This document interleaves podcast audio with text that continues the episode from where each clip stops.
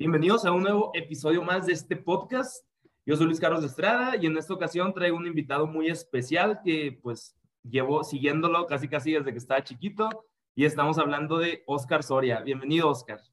Luis Carlos, ¿qué tal? Qué gusto saludarte y bueno, a toda la audiencia. Un placer platicar, por supuesto, de deporte, sobre todo de béisbol.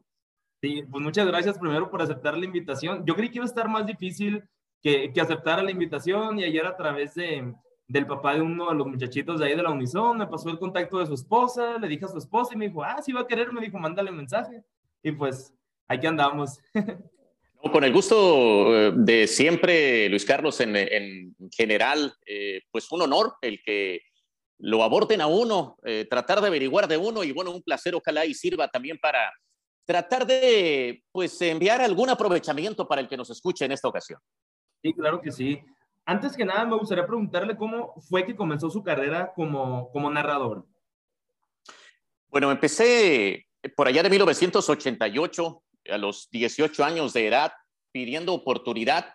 Tuve la fortuna de que mi padre eh, trabajó en medios de comunicación también. Él trabajó en radio por pues 50 o más de 50 años incluso en varias partes de la República Mexicana, pero sobre todo en Sonora. Yo nací en Tijuana porque justamente estaba trabajando en Tijuana cuando llegó la cigüeña a la familia, en mi caso y con dos de mis hermanas. Eh, la, cuarta eh, eh, nació en Hermosillo. Bueno, el caso es que estando mi padre inmiscuido en los medios de comunicación, por ahí tenía la amistad con la persona que transmitía los juegos en aquel entonces de Naranjeros Hermosillo en Telemax, que acababa de convertirse de Canal 6 en Telemax, don Carlos Andrés Vázquez Castro, Mr. Curbón Diametro, eh, apodado de esa manera, don Carlos. Y se abrieron las puertas en ese 88. Eh, no fue inmediatamente, claro, Luis Carlos, de llegar al micrófono y empezar a comentar para nada. Fue un proceso donde incluso te diría que estuve muchos juegos simplemente de observador, nada más viendo qué es lo que estaba pasando y, y pues fueron, te diría en toda forma, ya para trabajar unos tres años después, aunque desde la primera campaña se me dio la oportunidad de tener breves participaciones.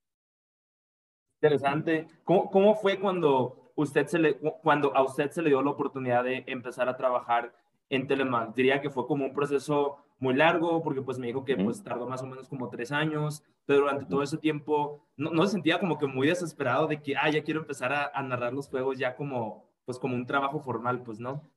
Quizás no tanto, porque estaba todavía en la escuela, de hecho batallé en el último semestre, porque el último semestre en la universidad, la Universidad del Noroeste, que se vino a convertirse en la Universidad del Valle de México, allá en Sonora, la Universidad del Noroeste eh, tenía este sistema de cuatrimestres que el, el, último semestre corría de octubre a febrero, marzo, y es el calendario de la Liga Mexicana del, del Pacífico, ¿no? Pero el, el hecho a la, a, la, pregunta que me haces de la desesperación, quizás no tanto porque, pues como que esto es también poco a poco, ¿no? Recibir eh, como que cada paso se disfruta y mucho. Eh, te diría que eh, uno de los primeros pasos fue el simple hecho de recibir la credencial, la acreditación para entrar al estadio, que para mí era un tesoro, el, el, el hecho de entrar gratis al estadio. Porque eh, en un inicio obviamente no era de, con, con, pago de por medio, para nada, era simplemente el estar yendo a pues la oportunidad que se me estaba abriendo. Eh, entonces, eh, la simple credencial era, digamos, el primer sueño que se, que se convierte en realidad, el poder ir cuando yo quiera al estadio gratis, entrar, eh, porque se suponía que, pues mientras más fuera mejor, eh, para el aprovechamiento, para el hecho de, pues, y alimentarme de lo que estaba ocurriendo. Entonces, eh, fue un proceso lento, pero en ese proceso lento se me pidieron eh, también favores, digamos, por el, la empresa, por Telemax, que para hacer entrevistas, que para hacer este trabajo. Entonces, diría que eso formó parte también del camino para que se abrieran las puertas ya para quedarme en toda forma de la persona encargada del área de deportes en aquel entonces en Telemax, Francisco Villalba, que necesitaba de un presentador de noticias deportivas, precisamente eh, recurrió a mí, eh, sabiendo de pues mi presencia en los juegos de los Naranjeros de Hermosillo allá en Telemax. Y eso fue, te diría, tres, cuatro años después más o menos de cuando yo empecé. Y pues digamos que fue parte de lo mismo, del dar mi tiempo, del prepararme, del tratar de, hacer el mejor trabajo posible, lo que le, abrió las puertas a un servidor. Interesante, o sea, ya que lo pone esa perspectiva, pues sí, cierto, o sea, eso que menciona que también los pequeños pasos se disfrutan, porque yo le preguntaba esto de desesperarse, porque yo, yo sí me considero muy impaciente, yo, yo sí siento que me desespero muy rápido cuando se trata de, no sé, quiero una oportunidad, pum, o sea, estoy haciendo todo lo posible, pero hay cosas, no sé, una frase que dijo Warren Buffett, o sea, uh, si, si nueve mujeres se embarazan al mismo tiempo, no es que el bebé vaya a nacer en un mes, algo así, pues no, o sea, hay cosas que llevan tiempo, ¿no? Y, y sí, o sea, yo personalmente sí me desespero mucho cuando se trata de oportunidades, cuando se trata de procesos, incluso simplemente, o sea, cuando me toca hacer un examen en línea, generalmente los resultados nos los dan automáticamente en cuanto enviamos el examen, o sea, el sistema lo revisa por sí solo. Pero cuando hay exámenes, no sé, los que son a mano o o los que necesitan que el maestro lo revise y que no lo revise el sistema. O sea, yo me estoy volviendo loco esos dos o tres días. No, la, pregunta.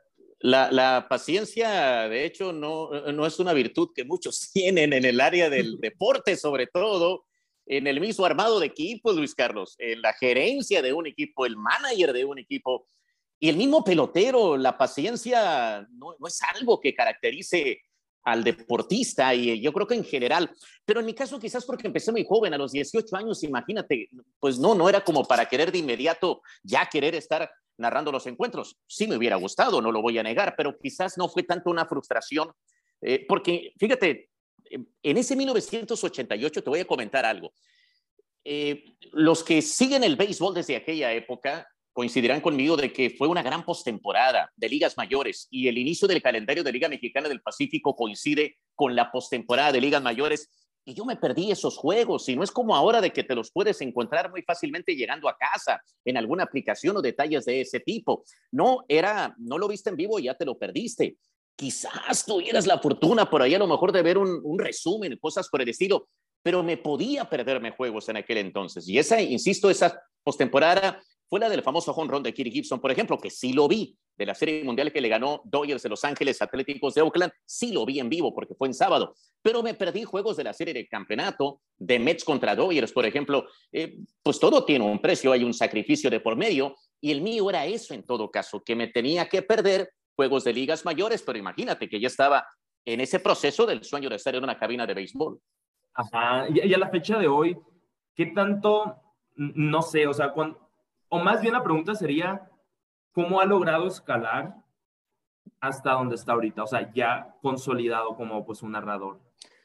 Pues yo creo que ha sido un proceso eh, muy lento, pero muy firme, me parece, porque ha, sido lento, a fin de cuentas, eh, Luis Carlos, pues ya tengo más de 30 años en los medios de comunicación y afortunadamente ha habido pocos pasos para atrás, diría, afortunadamente, lo, los ha habido, sin duda, pero no tan drásticos. Eh, eso es lo positivo, en todo caso, que y ya con el paso del tiempo digieres muy fácilmente, creo, esos tragos amargos quizás de la infancia, de la juventud, del inicio de uno en el profesionalismo. Entonces, si he disfrutado mucho. Eh, de repente, pues digo, ah, caray, ya son tantos años en esto. Y, por ejemplo, comentarios como el que me hace, sí, el, de que lo escuchaba de chico, lo escuchaba cuando en la casa también mis padres, mis abuelos eh, sintonizaban el juego. Pues es que de repente ya son más de 30 temporadas en las que he estado transmitiendo a Naranjeros Hermosillo y entiendo perfectamente ese comentario y cómo pues uno está en la intimidad del hogar eh, cada que hay un partido de béisbol. Eh, por lo que entiendo perfectamente ese comentario, es un halago, es un honor y pues de repente pasan los años, es cierto, el tiempo pasa volando y, y bueno, ya llevo más de 30 campañas transmitiendo allá. ¿Cómo, cómo surgió el apodo de, del Buki? El apodo del Buki surge a raíz de que pues siempre fui cara de niño y muy delgado, eh, flaquito, pues, y con un jovencito. Tenía, cuando llego a Telemax, como decía hace rato, ese proceso donde una persona mi vida, Francisco Villalba, a los noticieros, el área de deportes, pues el noticiero de una empresa, de una televisora, entenderás que es parte de la programación, digamos, del área del terreno formal de una televisora. Entonces, una persona tan jovencita que estaba en ese departamento, en ese programa de noticias de Telemax, pues ser un niño y la compañera con la que empecé dando noticias, Mirna Pineda, que por cierto radica actualmente en Phoenix, Arizona, incluso conduce programa de radio en Phoenix, Arizona. Mirna Pineda fue la que de inmediato dijo, este es un niño, este es un Buki. Buki es, bueno, eh, como niño, ¿verdad? Se le dice también eh, el niño, en Sonora al menos, y entiendo que en buena parte de la República Mexicana. Eh, entonces, de ahí surge el apodo, diría, cuando tenía unos 22 años de edad, más o menos, que, te soy sincero, no me gustó. De hecho, tuve por ahí mis agarres, por ahí mis diferencias en ese aspecto con Mirna, pero creo que lo manejó muy bien y, bueno, pasó el tiempo y, ya lo aceptó. Oye, Oscar, ¿cómo, era, por ejemplo, en ese momento el hecho de que pues usted tenía apenas 18 años y que ya estaba como que más, como que metiéndose en todo eso de los medios, pues ahí específicamente en Telemax? ¿Usted diría que la gente lo aceptó muy rápido? Porque le hago esta pregunta, o sea, porque pues no sé, yo tengo 22 y a los 18, que era cuando yo empezaba de que a dar pláticas, cuando publiqué mi libro que quería promocionarlo o así, y era de que, no sé, o sea, a veces sentía de que, ah, o sea, ¿qué me va a enseñar este chamaquito de 18 años? Y luego, no sé, ahorita tengo 22 y es como que, bueno, al menos me toman un poquito más en cuenta que cuando tenía 18. Pero también por otra parte, o sea, por ejemplo, cuando recién tuve mi primer trabajo, tenía 19 años, sí, tenía 19 años, y me aceptaron súper bien, o sea, ya era mi primer trabajo, apenas hablaba inglés, o sea, fue aquí en Estados Unidos, y mi jefa, ella no hablaba español, entonces ella era muy paciente, todos ellos eran como que se sentía muy padre, o sea, los llegué a considerar hasta mi familia cuando estaba en ese community college, porque era muy padre como, a pesar de que yo era de los chamaquitos, pues que me tomaban mucho en cuenta, pero también por otra parte me tocaba experimentar eso, o sea, cuando yo quería dar una conferencia, por ejemplo, no voy a mencionar escuelas, pero algunas escuelas de Hermosillo, que yo estaba muy emocionado por, no sé, o sea, transmitir de lo poco que llevaba aprendiendo aquí, pues, como estudiante internacional, y era como que siempre como que les gustaba mucho cerrarme las puertas. Y era como, ¿qué tal si tuviera, no sé, 30 años, 35 años? A lo mejor sí me pusieran atención. ¿Cómo, lo sintió usted en ese, en ese aspecto? Bueno, yo creo que tuve mucha fortuna. Mira, en los inicios y la persona que mencioné hace rato, don Carlos Andrés Vázquez Castro, Mr. Curbón Diámetro, un tipazo, una gran persona en los medios de comunicación, pero por encima de todo un excelente ser humano. Yo creo que tuve mucha fortuna también, Luis Carlos. Creo que eh, se acomodó el camino para encontrarme, sobre todo en el inicio, cuando uno necesita ese apoyo, tener bases sólidas, eh, pero sobre todo también tener esa confianza de que era aceptado por las personas, sobre todo que estaban eh, a mi alrededor, que estaban más cerca, don Carlos Vázquez y José Jesús Ruiz aparte de las personas de Telemax que pues poco conocían y ellos no me conocían, yo no los conocía porque nada más iba en los, eh, en los juegos y se acababa la temporada y ya no me aparecía obviamente ni en Telemax ni en el estadio. Pero don Carlos se encargaba de echarme muchas porras, Luis Carlos. Verás que qué gratificante es eh, recordar esos momentos. Caray, no sé si era sincero o era para hacerme sentir bien, que vería o simplemente era eh, su modo de acomodar el camino para hacer sentir bien a la persona que yo jamás, eh, jamás pasó por mi mente renunciar eh, a ese camino, ¿no? decir, no es para mí esto. Creo, yo estaba estudiando contabilidad, de hecho, después. Entré a la carrera de contador público en, en, la Universidad del Noroeste, no fueron mis estudios relacionados con ciencias de la comunicación. Entonces, digamos, tenía otro camino. Eh, también otra opción que pude haber tomado, pero diría al mismo tiempo que se acomodaron perfectamente eh, todas las cosas para eh, cada año sentirme más convencido de que era lo que quería hacer. Y pues nadie es monedita de oro, con el paso del tiempo te encuentras por ahí algún comentario, una crítica constructiva, una crítica fuerte, que así la tienes que tomar, creo, definitivamente, porque uno entiende perfectamente de que tiene mucho que aprender y que puede corregir al mismo tiempo de que no le vas a dar gusto a todo mundo. Eh, entonces, esos serían en todo caso eh, los, eh, las barreras, si tú lo quieres poner de esta manera, que ponerle esa, esa palabra, pero no, no, no diría que tuve esa frustración a lo mejor de sentir, mm, no estoy haciendo bien el trabajo, necesito corregir, necesito modificar por aquí. Insisto que don Carlos me echaba porras que que me hacían sentir todavía con mucho más confianza de que estaba haciendo bien las cosas. Es curioso que dice de, pues que Carlos lo apoyaba en ese sentido, o sea, porque mientras estaba hablando me puse a recordar cómo cuando recién iba empezando a estudiar aquí, que estaba pues con una advisor y ella siempre me ayudaba muchísimo, no solamente en oportunidades de becas, sino también, o sea, en cuestiones personales, si tenía un mal día o así. Y yo recuerdo mucho, o sea, que que ella siempre me estaba echando porras, así como él se lo estaba, así como él estaba echando porras a usted, pues ya a final de cuentas te quedas de que, bueno, o sea, pues sí, en ese caso Carlos, o en mi caso, pues mi advisor que me estaba echando porras, es como que, bueno, o sea, a lo mejor y sí estoy haciendo las cosas bien, o sea, vamos a seguir por ahí. Y quieras o no, o sea, a veces como que esas palabras como de, de empoderamiento, de motivación, o sea, te ayudan porque, como usted dice, o sea, que no le pasó por la mente renunciar, a mí muchísimas veces sí me pasó por la mente, pues, y qué padre, o sea, cuando, como usted lo decía, o sea, que es una fortuna estar rodeado de esas personas, ¿no? Y pues ahorita también, no sé, o sea, creo que también es importante que nosotros, ah, pues, bueno, usted ya con mucha experiencia, yo que apenas pues voy empezando, pero está padre, o sea, cuando, cuando puedes tú también tener la oportunidad de apoyar a otras personas no sé, o sea, a lo mejor la diferencia de edad con, con los que apenas van empezando college quizás es de tres o cuatro años, pero si les puedo ayudar de que, ah, pues mira, puedes aplicar para ese trabajo, puedes conseguir esta beca o puedes estar en este programa, o sea, a final de cuentas es como que hacerles el camino un poquito más fácil, ¿no? Porque pues, sí, de por fíjate, sí viene con mucha dificultad. Y, y también eh, hay que ser muy honesto, ¿no? También aquí, Luis Carlos, hay que tratar de, de, ser lo más honesto posible. También no dar falsas esperanzas a una persona. Pero también creo que uno tiene que entender de que pues pocas eh, personas tienen esa fortuna de, de nacer ya listos, ¿no? De, de venir con, con, esas virtudes, de, de ser eh, sumamente capaces. Se puede aprender sobre la marcha. Hay muchísimos casos de peloteros incluso que fueron cortados en el, en el colegio, ni siquiera hicieron el equipo eh, y, y, se convirtieron en liga mayoristas.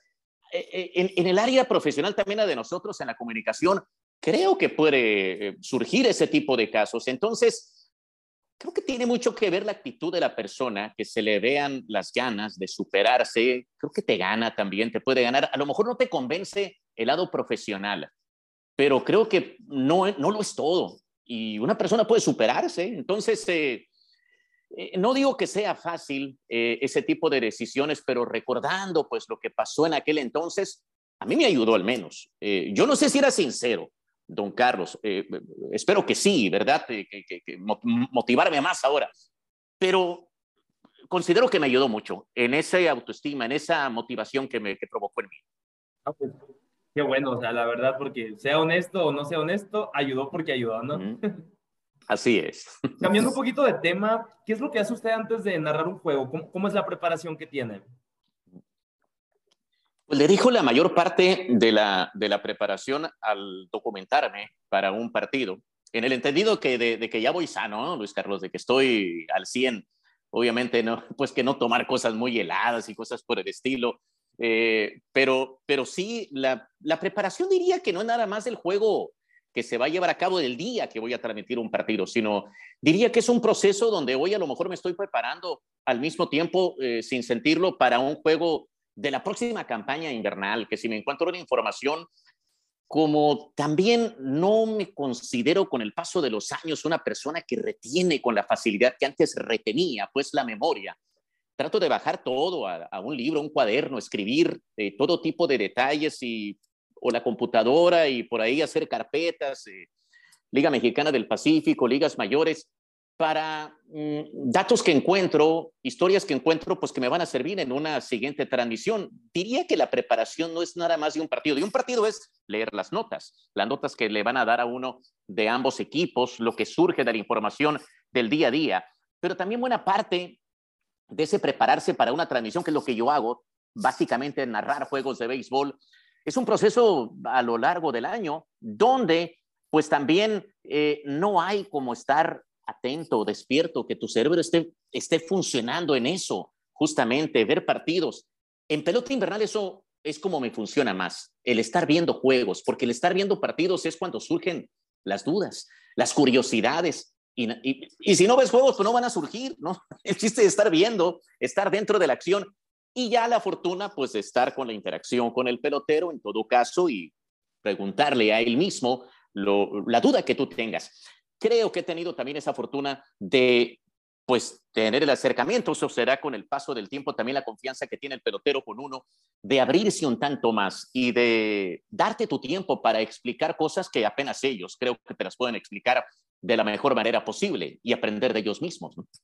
Ay, ¿Cómo le hace, por ejemplo, un día en el que en el que usted se siente cansado, porque los juegos generalmente empiezan, no sé, 7, 7 y media de la tarde, se pueden acabar incluso generalmente alrededor de las 10 y media, ¿no? Pero si se van a extra innings o si es un juego largo, puede incluso extenderse hasta la medianoche. ¿Cómo le hace, o sea, para mantenerse tantas horas despierto con actitud? O sea, porque el, el, semestre pasado, por ejemplo, precisamente donde estoy en ese momento, hice una serie con estudiantes internacionales donde yo entrevistaba a estudiantes de aquí de esta universidad y fueron más de 20 países y generalmente grababa al final de mi día, o sea, yo empezaba mi día, no sé, 7, 8 de la mañana con clases, trabajos, todo eso, y el podcast lo empezábamos a grabar 8 y media, 9 de la noche, o sea, incluso antes de grabar, o sea, yo ya estaba súper cansado y había podcasts en los que si la plática no estaba tan buena, era como que mi actitud se empezaba a bajar un poquito por todo el cansancio del día, pero por ejemplo también hubo podcasts que estuvieron buenísimos, o sea, que duraron más de dos horas incluso, por ejemplo, este con un muchacho de China, otro muchacho de Francia,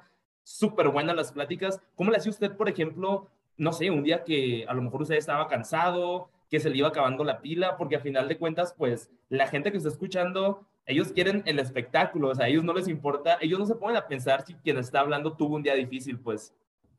Sí, y el detalle es que, pues en lo que a mí respecta, eh, eh, mi labor principal es la narración de un juego de béisbol, no es eh, cortar el zacate, no es, no sé, ir a hacer los mandados o cosas de ese tipo. La labor principal es estar en la narración de un juego de béisbol y Luis Carlos, pues ese es en horario ya muy tarde, es por la noche, es a las 6:40, 7 cuando empieza, es decir, por ahí de las 10 de la noche, cuando puede ser el momento cumbre del encuentro, 10 y media, 11 quizás, sobre todo en Liga Mexicana del Pacífico, que los juegos se van un tanto más prolongados, pues tienes que estar al máximo y sí, cuando lo necesito y, tomo mucho café, definitivamente.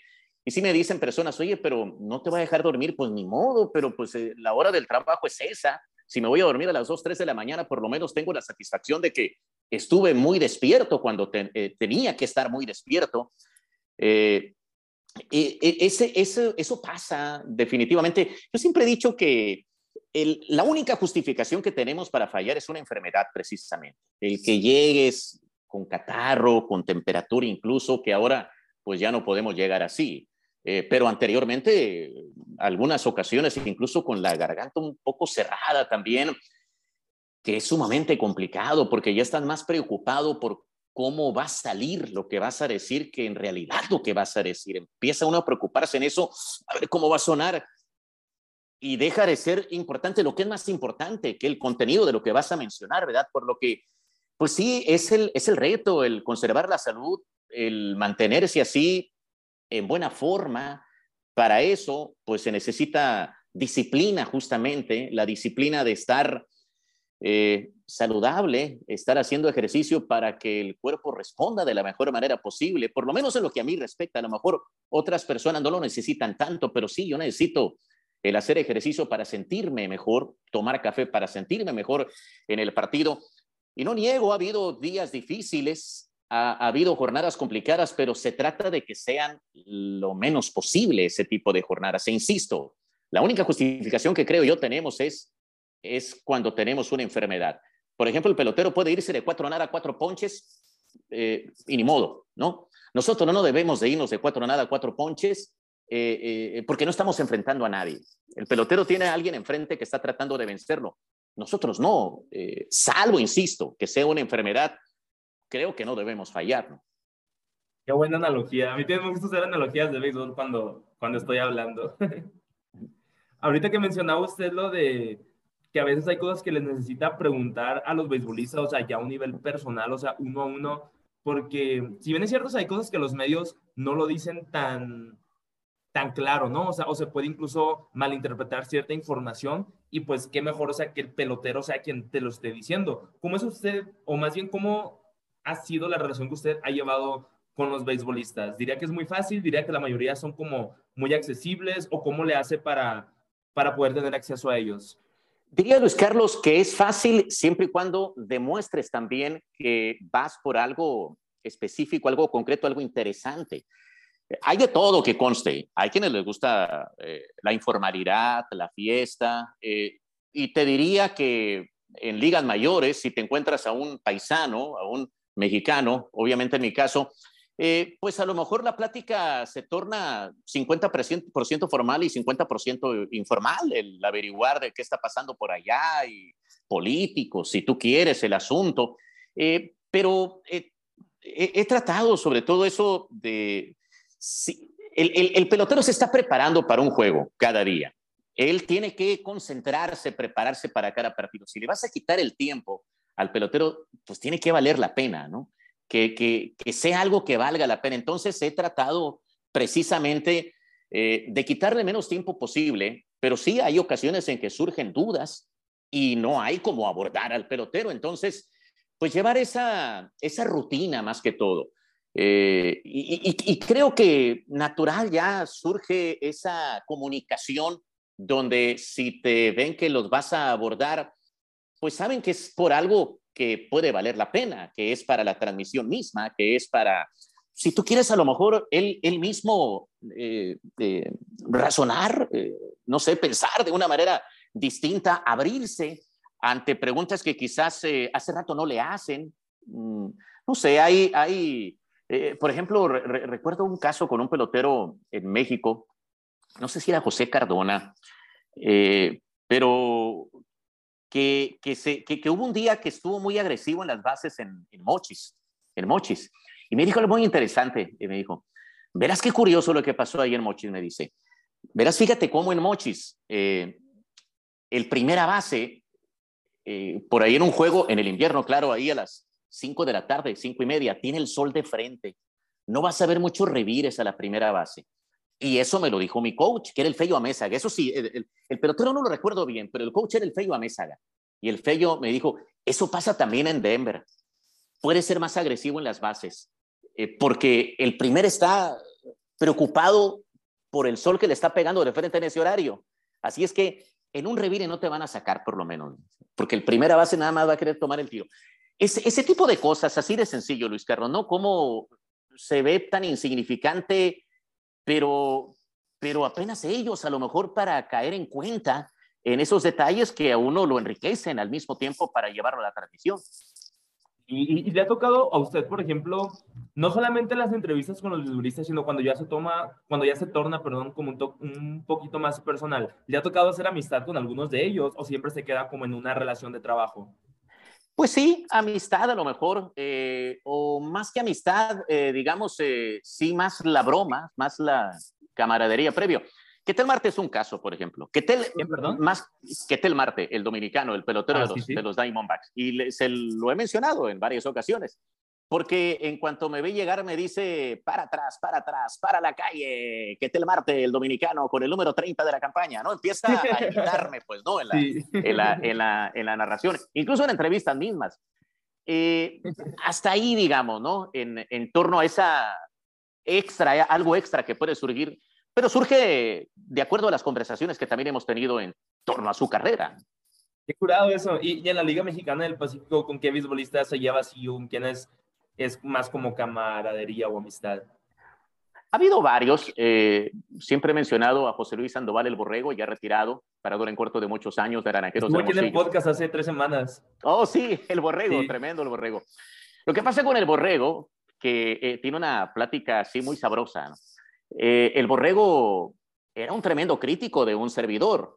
Y no sé si lo hacía nada más por bromear o en serio. Eh, yo creo que en buena parte, en buen porcentaje era por bromear, pero llevaba al mismo tiempo pues esa conversación que en ocasiones tenía con él, algo más allá de la formalidad con el borrego. Y en ocasiones no iba ni siquiera a platicar con él, pero me abordaba en el vestidor del equipo a lanzarme su crítica constructiva, el borrego Sandoval, que le fascinaba, ¿no? El analizar la crónica de un servidor. ¿Qué era lo que le decía?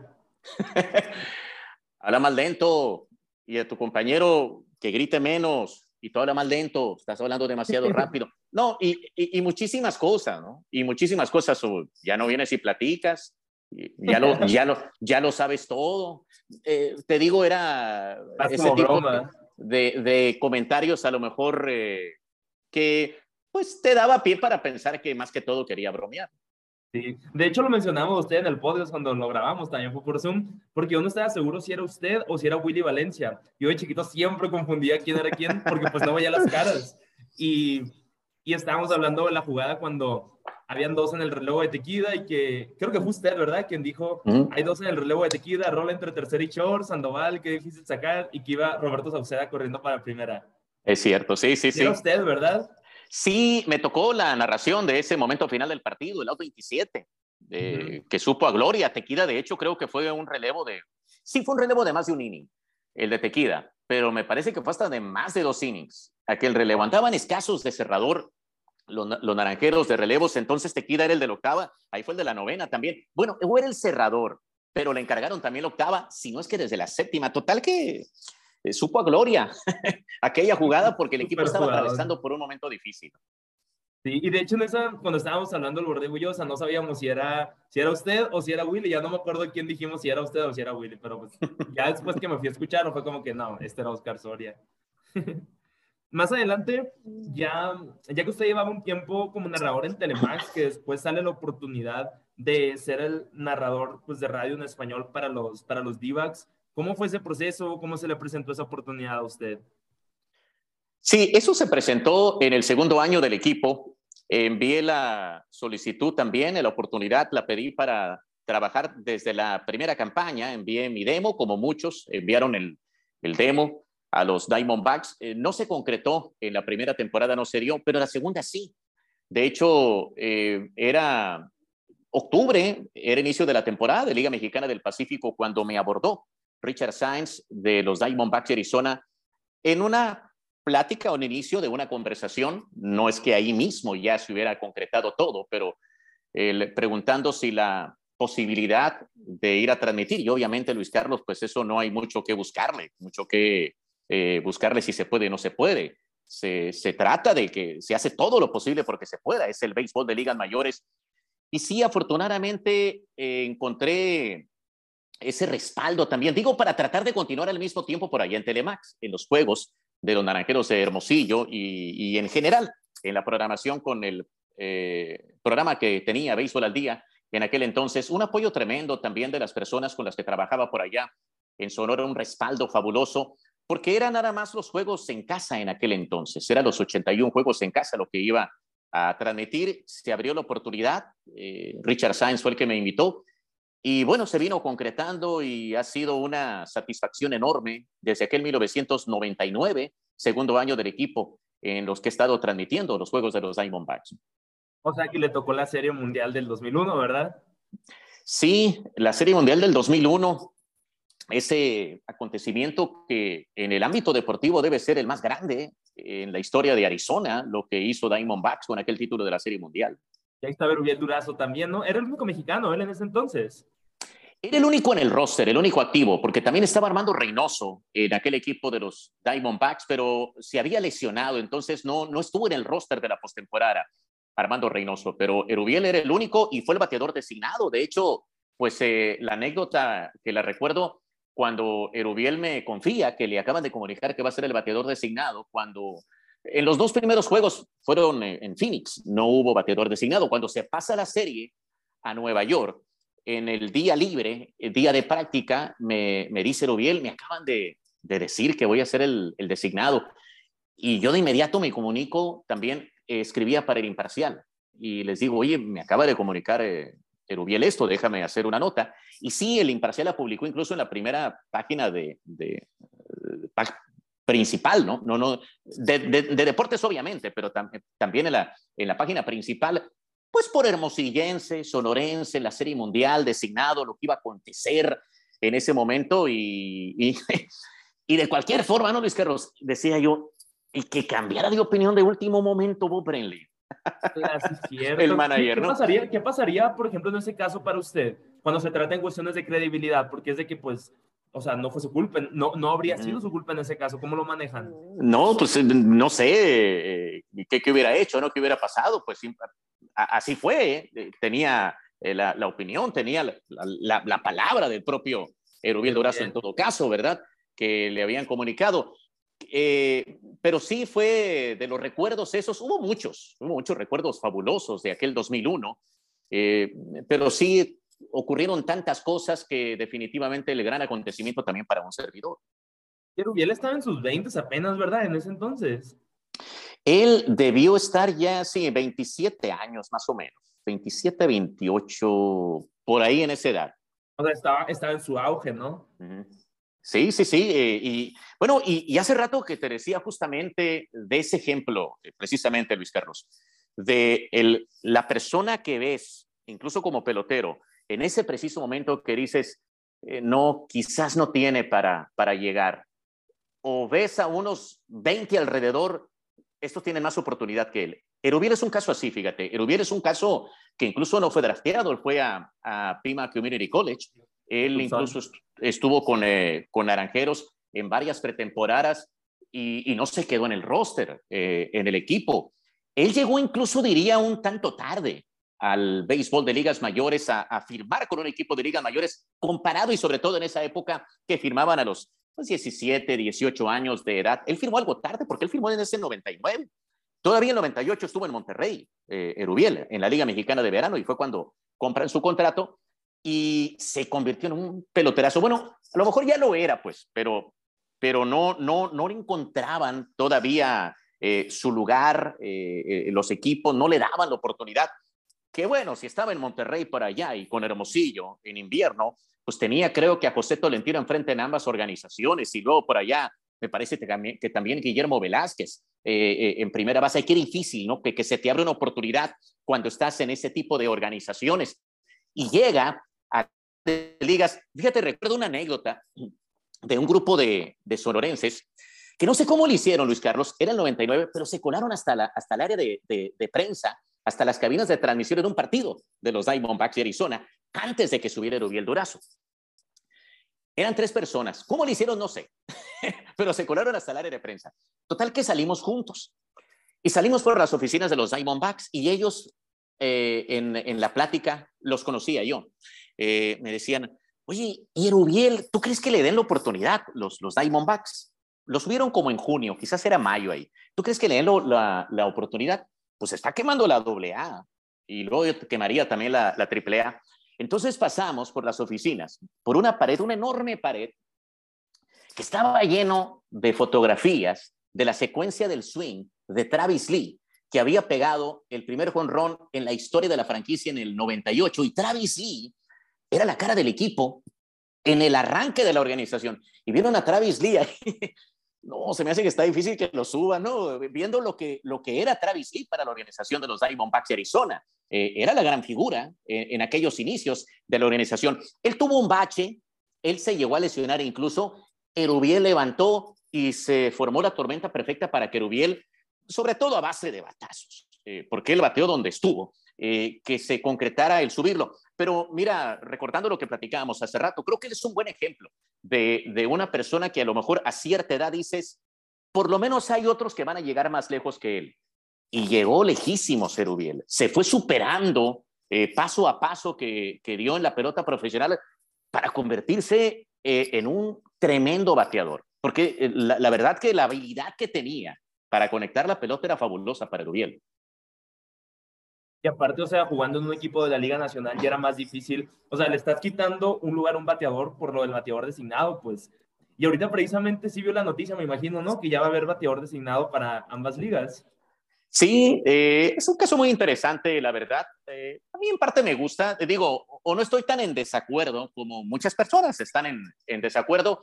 Entiendo la cuestión de la estrategia. A mí me gusta eh, más que me desagrada, pero entiendo a los que les desagrada la idea de que haya bateador designado, pero, sinceramente, Luis Carlos, uno de los espectáculos menos atractivos que yo veo en el béisbol es un pitcher bateando. Hay sus excepciones, hay sus excepciones. Pero un pitcher bateando eh, eh, es, no, es un buen espectáculo eh, para, para el béisbol. Digo, por ese lado, pues lo veo. Entiendo al mismo tiempo que no está mal ponerle al deporte ciertos momentos de debilidad a un equipo. Oye, e, e, eso lo entiendo también, ¿no? De que no, es que no todo tiene que ser eh, espectáculo sobrenatural. Hay que, hay que poner puntos débiles en un equipo. Eso lo entiendo para la cuestión de estrategia. ¿Le tocó usted narrar en la radio cuando Madison Bumgarner pegó los dos conrones en el Opening Day? Sí. Ah, qué curado. Sí, no estuvo en contra, ¿no? En, contra de los Diamondbacks. Ah, él no estaba con los D-backs en ese entonces. No, eh, fue un duelo contra Zach Greinke y, y, la, inauguración. y le pega uno a Greinke y el otro, creo que a Chafin se lo pegó el otro, no, no, recuerdo contra quién fue el segundo, ¿no? Eh, pero era el duelo, de, el duelo inaugural, dos tremendos serpentineros que aparte muy buenos para batear, pero aquel pegó par de jonrones, lo ganó Arizona. Ese fue el primer juego, e, ese primer juego que dirigió Tori Lavelo. En el 2017 fue ese partido. O, sea que, pero Madison Bumgarner después se hizo de los d ¿verdad? Sí, Ah, ok, ok. Es que no estaba seguro. Yo creí que en ese entonces él ya estaba con los d pero sí cierto, o sea, porque Green quiere que estaba con los d Sí, 2017, no, eh, tremendo bateador. Esa va a ser una de las, eh, de los detalles, eh, pues lastimosos, si tú quieres, de, de, que no se vea a ese tipo de peloteros batear. ya tendrá que ser tipo Tani para que, para que bateen, pero ya como que tendrán que justificar más para que los dejen batear si eres uno de duelistas de grandes ligas, de más renombre o no sé, algún salón de la fama que le haya tocado, ya sea conocer y platicar con ellos o, llegar incluso a entrevistarlos? Pues diría que eh, eh, curioso aquí porque Ken Griffey Jr. fue el pelotero que me tocó mucho seguir en mi niñez. Y pues eh, breve, pero una, una plática con, con Griffey Jr. Que, que, tuvimos en Cincinnati cuando estaba con Rojos justamente, porque ya ves que eh, pues su gran paso fue con Marineros, Marineros de Seattle, ya cuando estaba con Rojos de Cincinnati. Eh, diría que es el, el, más grande fuera de su carrera eh, Randy Johnson, ahora que labora con la organización de los Diamondbacks de Arizona porque en, en, plena temporada pues era de entrevistas, pero generales, con Randy Johnson, con toda la prensa. Eh, diría que son las grandes figuras. En alguna ocasión recuerdo cuando la gran carrera de Sammy Sosa, eh, también la oportunidad de conversar a profundidad de lo que estaba haciendo en aquel entonces. Eh, diría eso, ¿no? Alex Rodríguez en algún momento o no? Sí, eh, igual en conferencias generales, ¿no? Pero sí, Alex, Alex Rodríguez, eh, eh, que por cierto, recuerdo, tuvo un comportamiento fabuloso con nosotros. Me, tocó en una transmisión, recuerdo, en, en, en, ESPN, ESPN Deportes, en el primer Clásico Mundial de Béisbol, que nuestro compañero a nivel terreno de juego, Jorge Eduardo Sánchez, lo abordó. Y bueno, era la transmisión de la cadena oficial del Clásico Mundial de Béisbol. Pero aquí lo interesante es que eh, Alex se fue de dogout a dogout. Creo que la cámara estaba eh, en, en, el otro dogout, pues, de donde estaba el, el, equipo de los Estados Unidos. Y ahí va Alex Rodríguez muy amablemente, de dogout a dogout para concedernos la entrevista en aquella ocasión. ¿Usted, cuál era su labor cuando estaba como en, en el Clásico Mundial? El primero fue en el 2008, no, 2006. 2006, sí. 2006, ¿verdad? Sí, cierto. ¿Qué era lo que usted hacía? ¿Para qué televisor estaba usted en ese momento? Digo, yo estaba bien chiquito en ese entonces, la verdad es que no me acuerdo. Sí, yo empezaba en aquel entonces con ESPN, empecé con ellos en 2005, eh, básicamente la pelota invernal, eh, Liga Mexicana del Pacífico y Series del Caribe. Y ese clásico fue el 2006 y me tocó trabajar con ellos en el primer clásico en la ronda que fue precisamente aquí, aquí en Phoenix fue. Y, y fue muy gratificante el hecho de estar en Chase Field por ahí transmitiendo esos encuentros y el estadio de Scottsdale, me acuerdo. ¿Cómo disfruté ese juego en Scottsdale? Se me, siempre se me ha hecho un estadio muy bonito en la Casa de los Gigantes de San Francisco. Fue nocturno, recuerdo ese partido que me tocó transmitir contra Sudáfrica, México-Sudáfrica. Y la gente de la producción, pues era la que con la que convivía también aquí en, en, en Phoenix. El productor, de hecho, también que fue productor de juegos de los Diamondbacks, Scott Garifo, que que radica en Tucson, Arizona.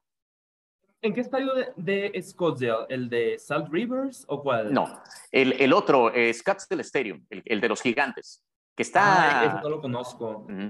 Sí. Me, tocó jugar un, Summer Bowl en 2018 y jugábamos en las instalaciones de los Rocks y de los D-Backs. Ok. No, está más hacia... Salt Rivers. Más hacia el sur está ese, eh, la casa de los gigantes de San Francisco. Ah, ok. En ese sí no me ubico tanto. Muy cerca, muy cerca del mall ese barato que hay por ahí. Ah, ya sé cuál dice, el, el Fashion Square. Así es. De hecho, mis papás y, y, mi abuelo y yo fuimos para ahí en diciembre porque vinieron a visitarme en Flagstaff. dijimos, ah, pues vamos a Phoenix. Y, yo les dije, ah, vamos a ese mall. Les dije, porque yo había ido hacía como 3, 4 años. Y yo nomás quería ir para ver, pues, porque está bien curado. Y ya que entramos de que no, vámonos a otra parte, que no vamos a comprar nada, dijimos. No, pues hay de todo. También hay, tiendas con uh, muy buenos precios, pero te encuentras unas con, ah, caray, precios estratosféricos, ¿no? No, pero está súper curado. De hecho, cuando estábamos jugando ahí en Scottsdale, mi mejor amigo y yo estábamos viviendo ahí cerquita de los campos. Y los fines de semana nos íbamos a ese mall, pues nosotros, ah, vamos a comer un pan de express o algo así, pues nomás. Sí, sí, sí. Y muy buenos restaurantes por ahí, por cierto. Sí, la verdad, sí. Cuando, cuando estaba eso del Clásico Mundial, que usted estaba con ESPN, antes de eso, ¿usted ya estaba trabajando para ESPN? Bueno, eh, había empezado en ese 2005-2006, en la temporada de Liga Mexicana del Pacífico. Eh, fue, fue, el primer año eh, donde lo hicieron todo desde la plaza, desde el lugar de los hechos. Transmitían desde México, desde estudio, ESPN, con una persona ahí en el estadio. Y ese fue el año donde se metieron, incluso con la crónica, con todo, desde el lugar de los hechos. Y bueno, tuve la satisfacción, la fortuna de que me invitaron a participar en aquella campaña. ¿Cómo le hizo, o más bien, cómo, o cómo le hizo usted o cómo le hicieron ellos para el proceso de que usted lo reclutaran para trabajar para ESPN? O sea, no sé, o sea, si en ese momento alguien de ESPN me ofrece trabajar, o sea, yo me pongo loco, o sea, se me hace como que una oportunidad súper guau. Sí, muy, buena, muy eh, atractiva, obviamente, aquella oportunidad que se dio, pero al mismo tiempo, y, eso fue ya cerca de la temporada, eso debió ser en septiembre, inicios de septiembre, cuando me hablaron para ver si había oportunidad, si estaba interesado. Pero al mismo tiempo con la campaña ya encima, ya muy cerca, pues entenderás que con el compromiso que siempre he tenido con Telemax era pues no tan fácil también. Ahí sí que tenía que eh, eh, respetar la decisión de Telemax porque lo de, lo de ligas mayores era algo ajeno, pero lo de ahí, de ESPN era eh, al mismo tiempo que se llevaba a cabo la Liga Mexicana del Pacífico, es decir, Telemax iba a transmitir unos juegos y aparte con ESPN, pero fíjate que hubo, hubo eh, luz verde, hubo un buen entendimiento de lo que estaba pasando, sobre todo el equipo Naranjeros Hermosillo, que pues me dieron la oportunidad, sí, entonces eh, transmitía lo de ESPN y cuando no transmitía para ESPN y hubiera juegos en Hermosillo por Telemax, me tocaba transmitir para Telemax. O sí me la llevé viajando mucho por dos años creo que fueron de lleno, porque fueron cuatro años en total los que estuve con ellos, pero las dos primeras campañas fueron las más demandantes en ese aspecto. ¿Quiénes eran sus compañeros de cabina en ESPN? Me tocó trabajar en la primera campaña con eh, Lalo San Martán, en eh, la segunda temporada con Alfonso Lanzagorta, y la tercera y la cuarta con Jorge Eduardo eh, Sánchez y Benézarra. Estuvo también eh, Memo Celis en ciertos partidos, estuvo Álvaro Morales también en ciertos partidos, eh, pero mayormente esos fueron eh, los compañeros con los que transmití. Y bueno, ya en la Serie del Caribe ahí se sumaban Ernesto Jerez, Luis Alfredo Álvarez. Ah, tocó compartir cabina Luis, con Ernesto. Luis, Luis, Fernando Álvarez, perdón. Alfredo Álvarez estuvo también eh, Juan Marichal en una serie del Caribe, Candy Maldonado, Carlos Baerga. Eh, bueno, era eh, todo un, show también por ahí, porque siempre creo que fue de lo más gratificante también el hecho de ver ese enorme respeto que se le debe dar a cualquier circuito, el ir de lleno, ¿no? Con todo, con todos los fierros, si lo queremos decir de esa manera, ¿no? Con toda su gente, armaban un tremendo espectáculo. La verdad que fue fabuloso ese, e, e, ese, eh, e, ese periodo, cómo ESPN le metió los kilos que le metió con la producción y demás. De hecho, lo he mencionado una y otra vez, de que han sido las transmisiones más demandantes para mí en el aspecto de preparación y demás y concentración, porque me ha tocado en muchas partes el que tienes al productor por aquí y mientras estás narrando el juego que te están dando indicaciones cuando están narrando el partido. Eh, pero ESPN era muchísimas indicaciones, porque ESPN siempre lo han mencionado, es, es imagen, mucha imagen. Están en los, eh, bares, en todos los bares yo creo que está ESPN, en, Sports Bar y demás, que tienen la, la, la programación de ESPN y se trata de alimentar con muchas gráficas. Y al estar alimentando con muchas gráficas, pues al mismo tiempo hay muchos promos, muchos promocionales y uno tiene que decir todos esos promocionales. Entonces, estás en, en, una transmisión, estás en medio de un partido, en una jugada y te dicen aterriza la idea en 10 segundos porque viene el promocional. Eh, y bueno, en 5 segundos a leer el promocional. Pero eso es constante, es, es a cada rato. Entonces, es por un lado el aterrizar la idea y tener la concentración para cuando te están dando la indicación no salirte de esa concentración.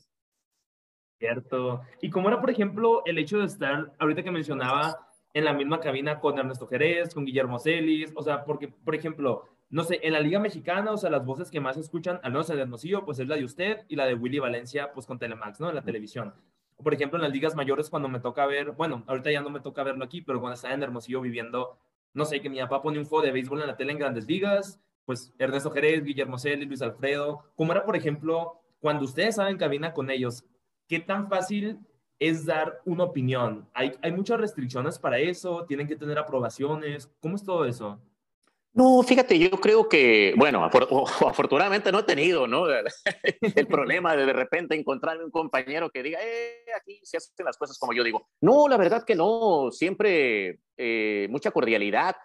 Incluso este mismo año me tocó, el, el, el, detalle aquí más que problema, el detalle es cuando trabajas por primera ocasión con una persona, el, ponerte de acuerdo, oye, ¿cómo, cómo, ¿cómo te gustaría? ¿Cómo hacemos las cosas? Este año me tocó trabajar por primera ocasión con, con Enrique Burak y con eh, Pepe Segarra en la pasada serie del Caribe. Entonces se, trata de, pues por cortesía, ¿no? A ver cómo, cómo le hacemos y, y, yo digo lo mismo, yo también, no, no, no, adelante, eh, los micrófonos son tuyos también, cuando quieras. Eh, de eso se trata también en el trabajo de equipo y tú más o menos estás viendo, ¿no? Cuando, cuando tu compañero quiere decir algo, eso sí, nada como tener ese contacto visual también para por lo menos darle entrada y que no nos empalmemos. Y, y no, la, la, la, verdad que fue de mucha cordialidad eh, y, y, pues entiendes, profesionales totalmente estos personajes del micrófono. Jurado. Y, y, en Hermosillo, por ejemplo, cuando todavía le toca narrar con, con Willy. Mm, sí, hasta la pasada campaña todavía ya estuvimos en las transmisiones. No, pues yo ni, ni chance de poderlo seguir aquí, pues no. Pero, ¿cómo es esta relación? Le, digo, les han tocado varios campeonatos de naranjeros, series del Caribe.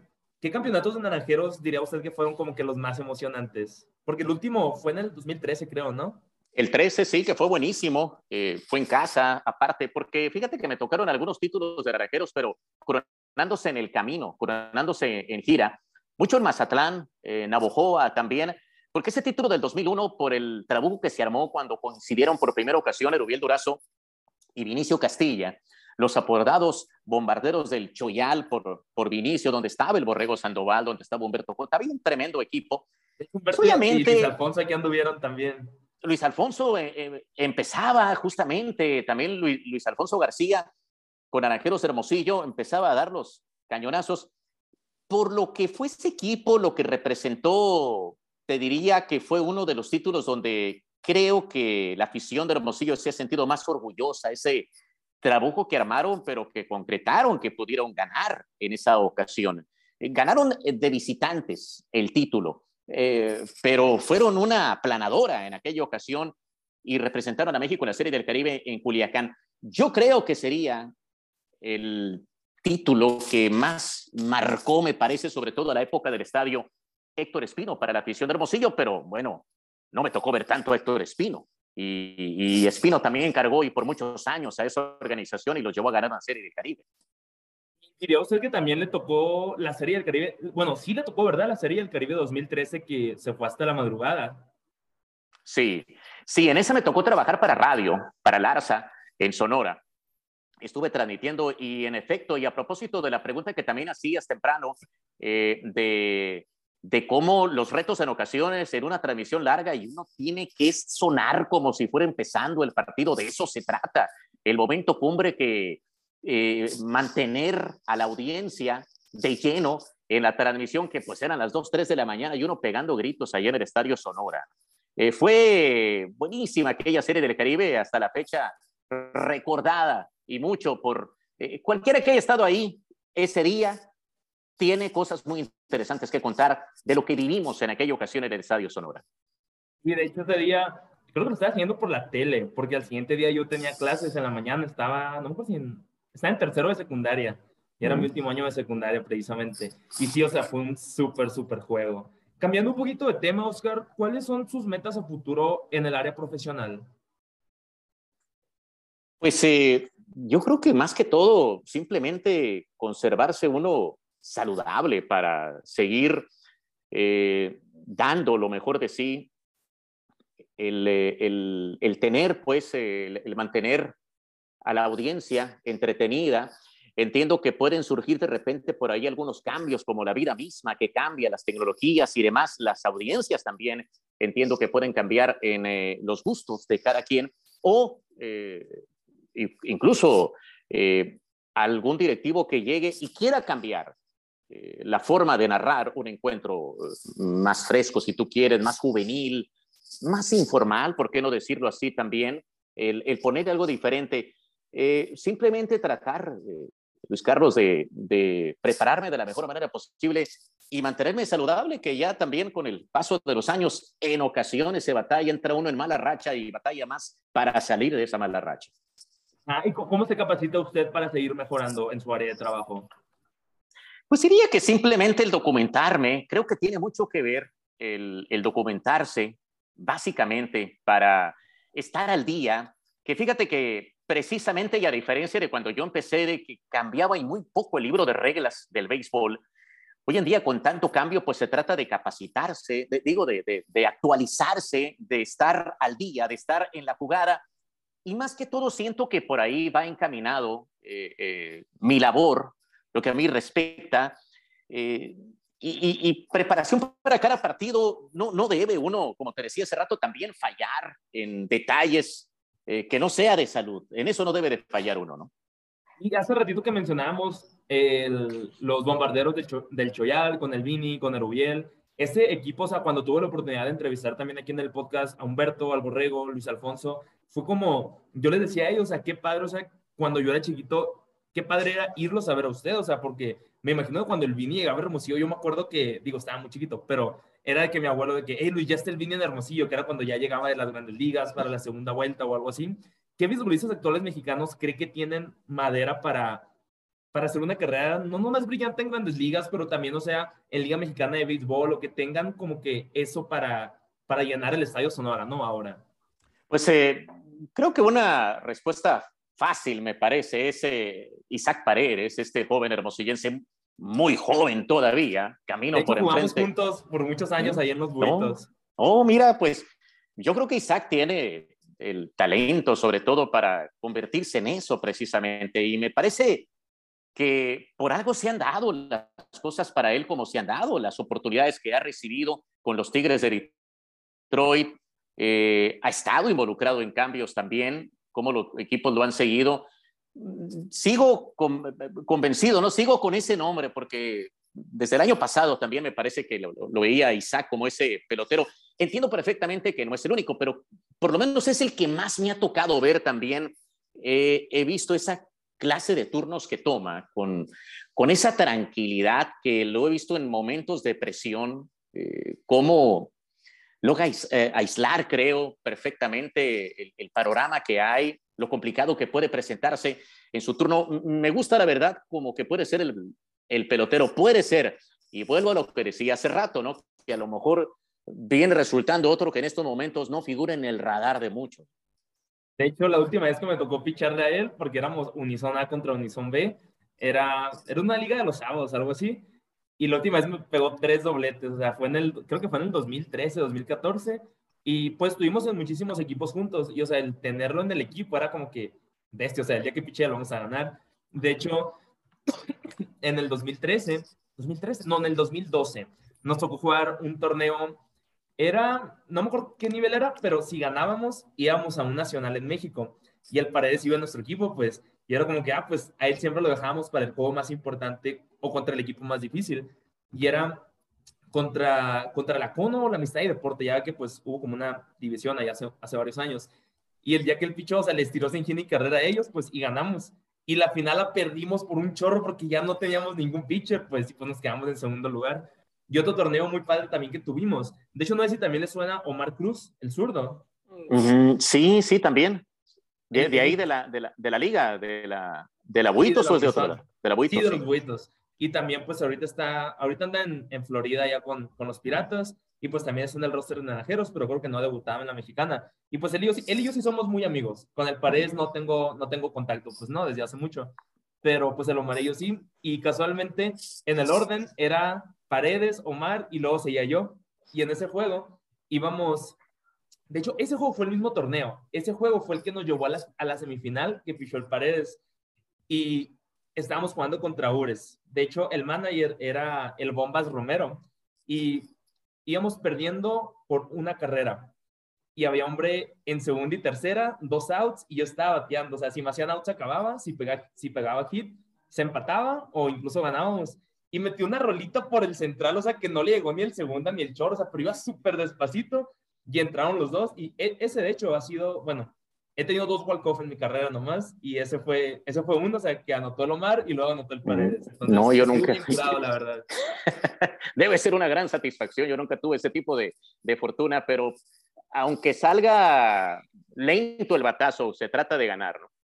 Sí, no, no, salga. curado. O sea, e, esa experiencia creo que ha sido uno, uno de los torneos más curados.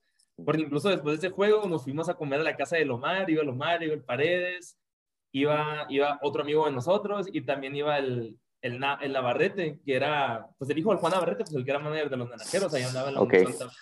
Y estuvo bien curado esa experiencia y siempre, o sea, desde chiquitos, era como que, o sea, el Paredes va a llegar súper lejos. Y el último torneo que me tocó jugar con él fue en el 2015.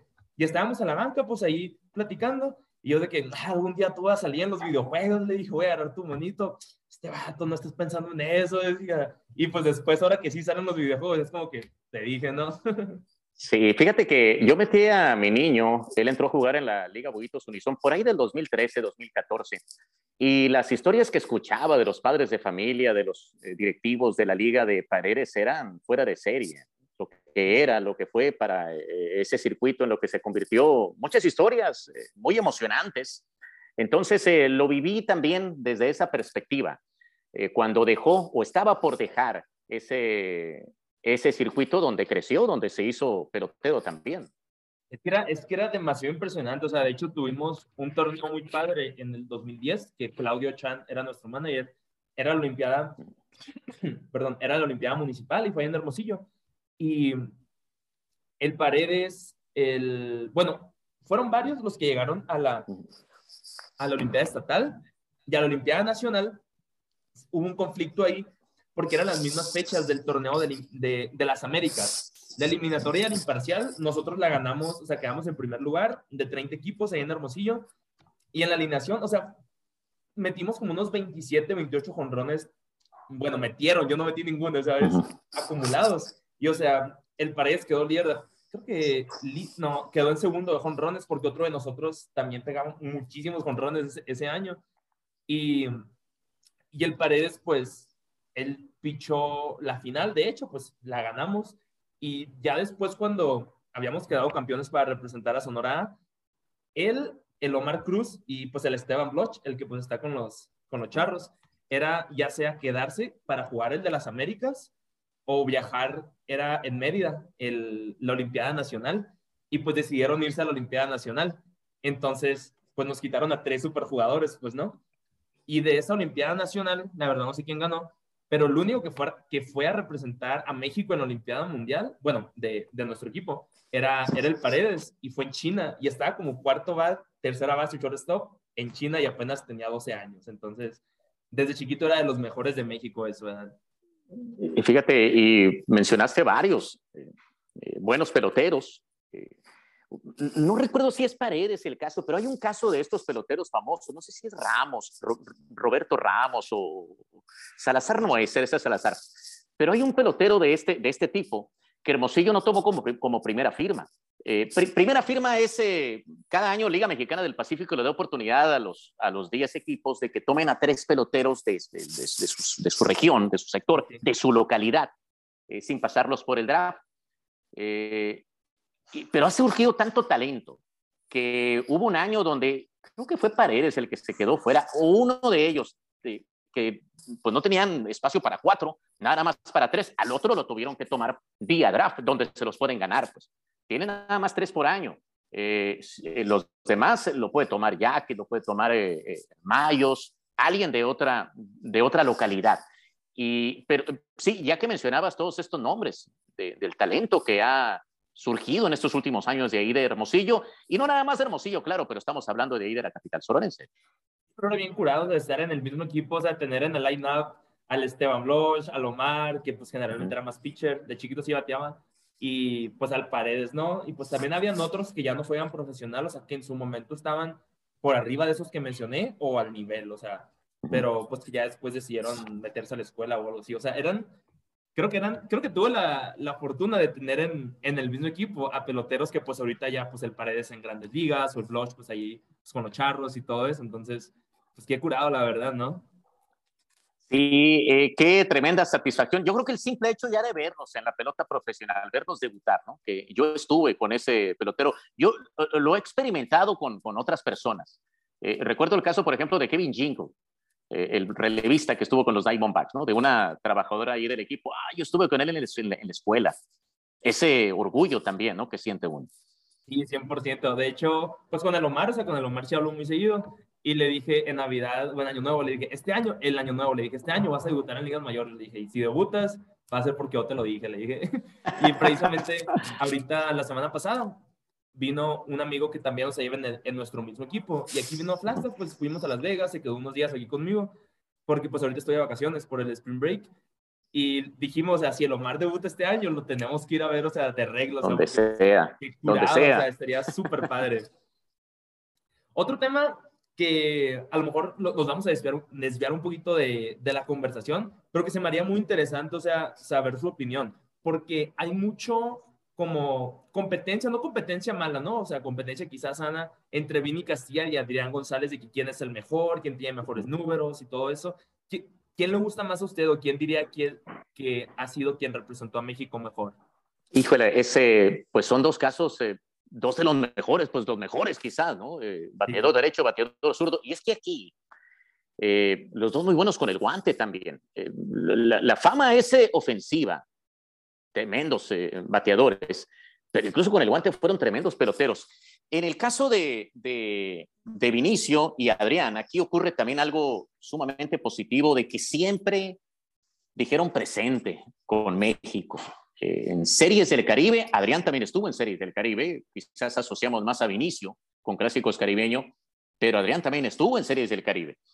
Y en Clásicos Mundiales, pues el, el, el primer equipo, digamos, lo armó Vinicio, en el segundo fue manager, yo creo que el tercero y el cuarto lo armó Adrián, ¿no? De, de, cómo ellos mismos promovían entre los demás peloteros el participar. Y si ves a esos señorones del béisbol promover, pues yo creo que cualquier otro pelotero tiene que decir presente, ¿no? Si ellos están levantando la mano inmediatamente.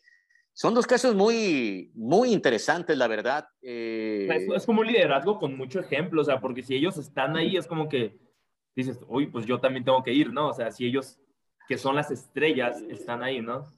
Y, yo creo que también provocan en el aficionado esa emoción, el, el verlos precisamente como estrellas de ligas mayores participando, porque es lo que siempre hemos querido. Eh, o bueno, me pongo en el lugar del aficionado, creo que es lo que siempre ha deseado que jueguen con México, ahora que se tiene la oportunidad de estos torneos, que por ejemplo no le tocaron ni a Teodoro Higuera ni a Fernando Valenzuela. Eh, el, eh, sí, series del Caribe, pero no clásicos mundiales de béisbol, me refiero. Entonces, estuvieron ahí en esos clásicos mundiales, tanto Castilla como, como González, y los números son muy similares. La cuestión en ligas mayores. Eh, en México entiendo, sí, ahí Vinicio tendría más números, jugó más veces, más temporadas en Liga Mexicana del Pacífico, del Pacífico sobre todo Vinicio Castilla.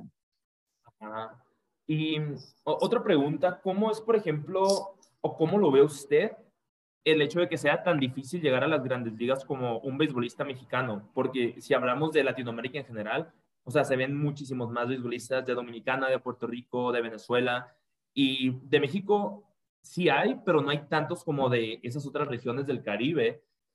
Y incluso de Hermosillo, antes de la pandemia, solamente cuatro habían llegado a grandes ligas. Y ese año, pues ya son seis, que, era, que fue cuando llegó Elisa Pérez y cuando llegó, a, creo que se llama Luis González, o se apellida González, un fielder central, ¿no? Sí. ¿Por qué cree que sea tan difícil para los mexicanos, en, en, lo que se refiere al béisbol, llegar a las grandes ligas? ¿Cree que tenga mucho que ver con los entrenadores, con los sistemas de entrenamiento? ¿Cuáles son como las deficiencias que existen que hacen que los mexicanos, que hacen que a los mexicanos se les haga tan difícil llegar? Fíjate, eh, eh, ahorita que hablábamos de Adrián González, precisamente, tremendo pelotero lo que se convirtió, Adrián González. Eh, no deja uno de preguntarse, Luis Carlos, es, es inevitable. ¿Hubiera sido lo mismo si, si, si se desarrolla en, en, en la República Mexicana? No, por poner un ejemplo de Adrián, eso por el lado del desarrollo del pelotero, ¿no? De, que hay tremendas organizaciones a nivel infantil, juvenil, que entregan su vida, eh, personas en pro del, del, béisbol, de la juventud, pero siempre, pues es inevitable preguntarse, yo creo, ¿no? Oye, como más profesional, a lo mejor, en el aspecto, pues ya ves como los mismos padres de familia parece que están viendo, eh, en Estados Unidos me refiero, ¿no? A los niños de 12 años, 13 años, ya como un liga mayorista potencial pero todas las facilidades que se le presentan. Entonces, pues, sí, podemos verlo por ahí también, sin querer decir que lo es todo, porque, y Vinicio Castilla, ¿qué? Él, él, él se logró por otro camino. Él, él tiene, si tú quieres también ese mérito, él, él se formó por allá. Es decir, existe la manera también de, de formarse por allá. Eh, te puedo decir otro punto también de la Liga Mexicana de Béisbol, que el beneficio es que tenemos béisbol todo el año, pero al mismo tiempo que el pelotero pues pertenece a un equipo de Liga Mexicana, que en ocasiones puede ser por ahí la traba de ha invertido tanto en ese jugador que si lo va a vender, pues quiere su inversión, quiere recuperar esa inversión. Entiendo el punto de vista del equipo de Liga Mexicana que por ahí pues no se da la oportunidad quizás eh, eh, de que hay, hay, algunos casos, fíjate Luis Carlos, que, que se van a los 17 años, es cierto, pero que a lo mejor llegan a su punto máximo ya a los 23, 24, 25. Volvemos a lo que comentaba hace rato también, no todos van a desarrollar al mismo tiempo, pero ya está jugando en México, ya se convierte eh, en algo más difícil que se dé la venta, ese traspaso para el béisbol de las grandes ligas. Es, es difícil encontrar un solo punto Pueden ser muchas cosas, pueden ser algunos. Hay pros y contras de, por ejemplo, tener béisbol todo el año, a diferencia de otros países de Latinoamérica. Y porque te, lo digo, vemos las competencias a nivel infantil, México es potencia a nivel infantil. Eh, tremendas participaciones que hay. No sé, a lo mejor por ahí ese lapso, esos, ese periodo entre lo infantil, juvenil, eh, eh, la, la, tensión en, en, el desarrollo del pelotero, a lo mejor es lo que nos está faltando. A lo mejor, no quiero decir que lo sea, porque insisto, hay personas que le entregan su vida al béisbol eh, infantil, juvenil, pero igual a lo mejor no están con la misma capacitación, ¿verdad? Yo, yo ponía un, un ejemplo de lo que me pasó a mí, por ejemplo, en la, en la niñez, eh, lo que recordaba del béisbol infantil cuando mi entrenador pasaba la bola y está uno, ¿no? Pero nada más quería tirarle uno de los strikes. No, no, no, no, no, tírale, tírale, tírale. no, son 10 para ti nada más, porque el que sigue, si está la pelota arriba, alcánzala. no, eh, pero desarrollan malos hábitos, ¿no? De, de, de, de tirarle a la, a la, bola. Estamos, entiendo al mismo tiempo, pero es diversión. Pero te puedo poner el otro lado de esta historia de que no está mal desarrollar la habilidad para tirarle a picharas malas, porque en un bateo y corrido lo vas a necesitar si el lanzamiento viene malo, ¿no? ¿Cómo, ¿Cómo te puedes poner por los dos lados del debate, pues, en este tipo de temas y decir, no, la Liga Mexicana es algo sumamente provechoso para el béisbol mexicano, el tener béisbol todo el año? Sí, pero también a lo mejor te perjudica por acá, pero puedes triunfar por, por, por ambos caminos. Eh, pues ojalá, Luis Carlos, vengan más eh, eh, ejemplos. Quizás por eso también respeto y tanto a los mismos beisbolistas, reconozco el proceso tan difícil por el que pasan. Verlos en ligas mayores ya es lo máximo, la vida de liga mayorista y demás, pero el proceso para llegar ahí provocó por cada uno que llega, quizás que unos, no sé, 100 renunciaran o, mil, no, no sé la, la, cifra. No es fácil, la verdad, lo que hacen, pero han llegado eh, por parte de México. Ojalá lleguen más próximamente. De hecho, un beisbolista ahorita mexicano en grandes ligas que veo que está bien establecido es el Luis César. A mí me tocó verlo en San Diego en 2016. Creo que iba empezando, tenía muy poquito que iba empezando con los, con los Yankees de Nueva York. Y es hora que siga ahí, o sea, bueno, ahorita ya está con los Reds, pero me refiero es hora que siga ahí en las grandes ligas, no de que de los que está subiendo y bajando de triple A a grandes ligas, o sea, como que está bien establecido y si ves sus números, son números bastante decentes. Creo que es el mexicano que se me viene a la mente ahorita que está como ya establecido, pues Luis Urias el año pasado y el año antepasado que pues ya puso buenos números también. No sé qué otros beisbolistas, bueno, el, Paredes se, se lastimó la temporada pasada, pero en el 2020 fue cuando debutó no sé qué otros se me vengan. Siento que César Salazar tiene un futuro bastante suave. Se me hace, y lo mencionaba con el borrego también, o sea que la disciplina y la ética de trabajo que tiene él se me hace súper padre. Y creo que el hecho de que haya estado también en la UFA, ahí en Tucson, pues es uno de los equipos más, más fuertes de Estados Unidos, pues en la NCAA. Sí, eh, bueno, yo creo que el, número uno ahorita tiene que ser Urias, ¿no? Julio César, pero el, el pitcher Julio César Urias. Sí, cierto, sí, cierto, se me olvidó. Por, lo que, o sea, e, es el tipo de lanzador que lo puedes poner en la conversación para un trofeo Sayón, quizás, a Julio Urias, como lo han ido, como lo han ido llevando, ¿verdad? Y, y pues lo que ha hecho con los Dodgers de Los Ángeles lo está colocando poco a poco, la verdad, en, en uno de los mejores en la historia también va, por muy buen camino y es muy joven, eh, Urias, y surgido también de por allá del béisbol mexicano, de los campos de Culiacán, Sinaloa, de los circuitos de por ahí, que también hay tremendos promotores por allí en eh, Culiacán. Sé, ah, por ejemplo, Urias, que eh, lo llevaron a, en alguna ocasión a, jugar béisbol infantil en California, en esos torneos a los que asisten, cómo tratan, pues, insisto, cómo tratan también de, promover y mucho el béisbol en la República Mexicana. Hay un gran trabajo que se realiza y el reconocimiento para esas personas y de repente surgen ese tipo de figuras, porque Julio tiene que ser, yo creo, uno de esos eh, peloteros que incluso puede llegar todavía mucho más lejos. No, e, e, ese se me había olvidado, la verdad, sí se me fue el rollo, pero sí, sin duda, sin duda Julio Urias. Por otra parte, usted tuvo la oportunidad de entrevistar a Héctor Espino en alguna ocasión, ¿no?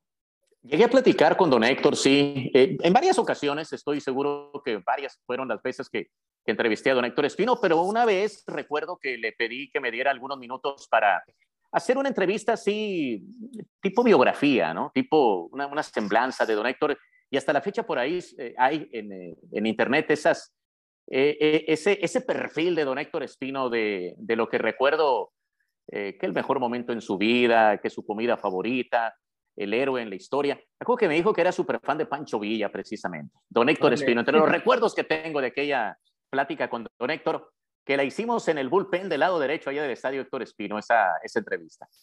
Qué curada, qué curada. ¿Ha habido un partido difícil? Bueno, quizás ha habido varios que le ha tocado narrar. Pues tendría que ser cuando uno está enfermo. Esos son los grandes retos, como decía hace rato, cuando se te está cerrando la garganta, ¿verdad? Y, estás más preocupado por lo que, eh, por cómo va a salir el, comentario que el contenido.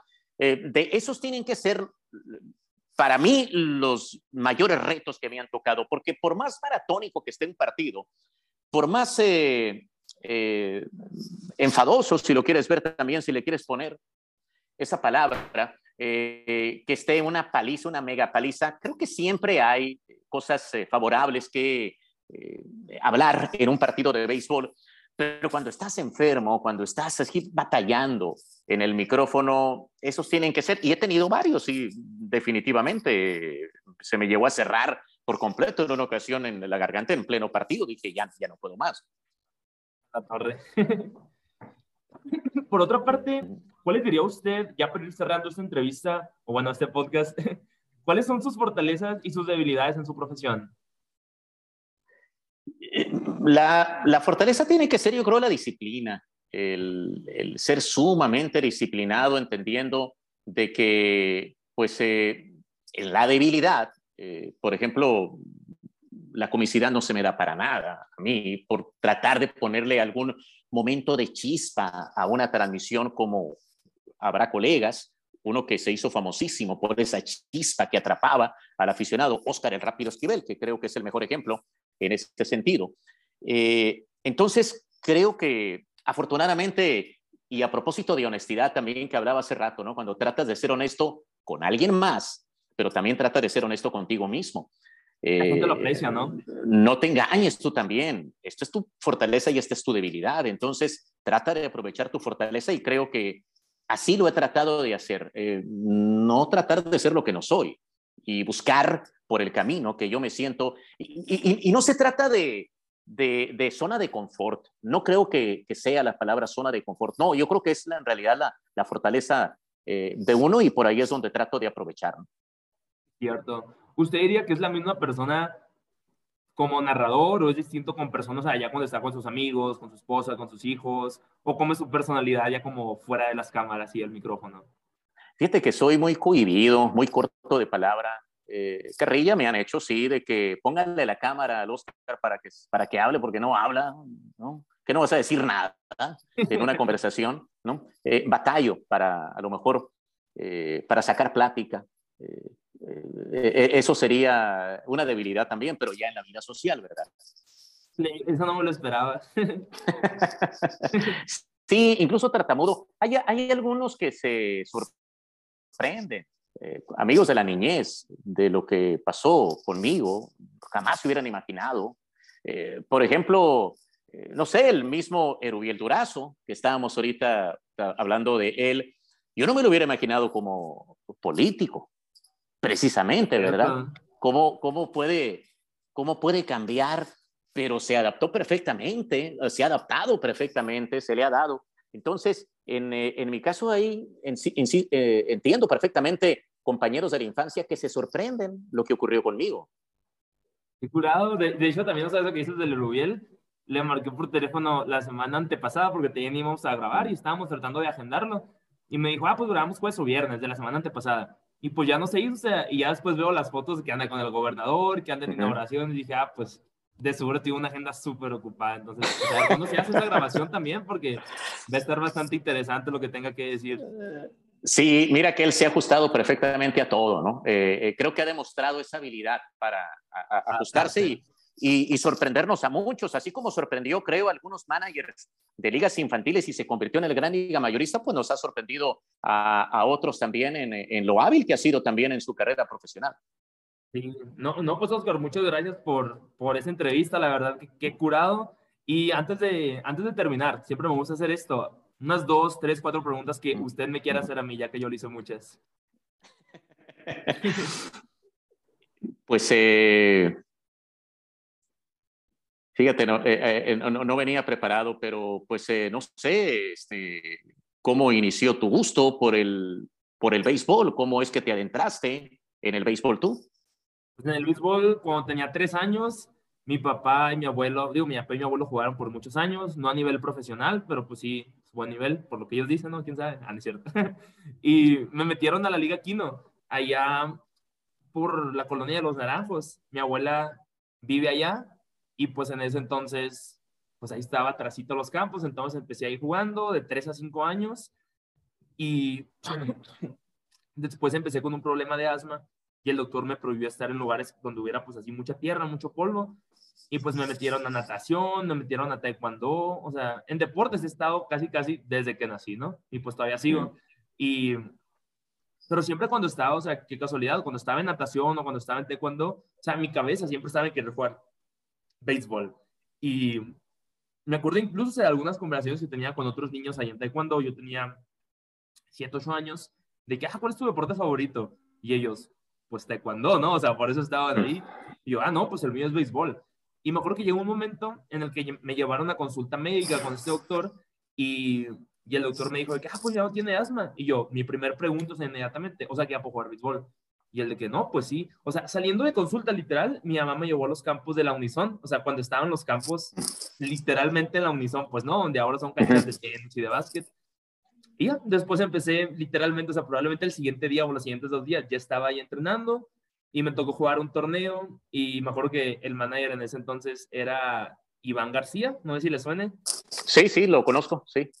Ah, pues sí, el Iván García, pues fue mi primer manager ahí y ya después en otro torneo me tocó el, el Jauregui, Juan Carlos Jauregui, que también fue entrenador de los Buitos mucho rato, que ahorita anda también en la política. De hecho, él fue de mis primeros invitados al podcast, fue en el, fue en el 2020. Y, y, pues tenemos muy buena amistad, o sea, pues desde, pues desde que yo estaba chiquito, que él tenía la edad que yo tengo ahora, casualmente. Y ya después, más adelante, en la, en la 8, en la 7, 8 o en la 9, 10, no me acuerdo, fue cuando ya empecé ya como que a mejorar y pues el manager era el Rigo Enríquez, no sé si le suena, un zurdo. Sí, sí, sí. Ah, qué curado que conoce a todos entonces, pues sí, con el Rigo. es que, tuve, es que tuve a mi niño ahí también. Ah, pues sí, cierto, sí, cierto. Ah, pues ahí con el Rigo. Y ya después, la 9-10 fue una temporada buena, ya después en la 11-12 ya fue cuando me tocó con el Claudio Chan. Después nos cambiaron de entrenador y fue cuando entró el Iván García y pues ya él fue el manager del Imparcial y del Torneo de las Américas, que yo diría que es de los mejores entrenadores que he tenido el Iván. Cuando estabas en la primaria, ¿era el deporte que dominaba en la conversación con tus compañeros? ¿El béisbol o cuál era el deporte que dominaba en la conversación? 100%, 100%. Casualmente, mi primaria era muy chiquita y éramos, creo que ocho niños y siete niñas, o ocho y ocho, algo así, y todos siempre querían estar jugando fútbol en el recreo. Y conmigo era de que, no, pues jugamos fútbol un rato o veis un rato, y generalmente sí me seguían mucho el rollo porque era muy fácil, o sea, yo lo que hacía, arrancaba hojas de mis cuadernos y luego las, las ponía con cinta canela y pues se hacía dura la pelota. Y pues así jugábamos en el recreo, pero, o sea, en el salón incluso, antes de salir al recreo, yo me ponía a hacer line-up todos, pues, entonces tú vas a jugar en esta posición, tú vas a estar en esta posición, vamos a batear en este orden, y como si fuera una hoja de anotación, pero era una hoja X, pues, con, con los nombres de todos los compañeritos, pues. Entonces, eh, eh, eh, ya por último, en tus fortalezas y debilidades, fortalezas sería ser líder y debilidad no tener paciencia, Luis Carlos, o yo diría que en gran parte sí.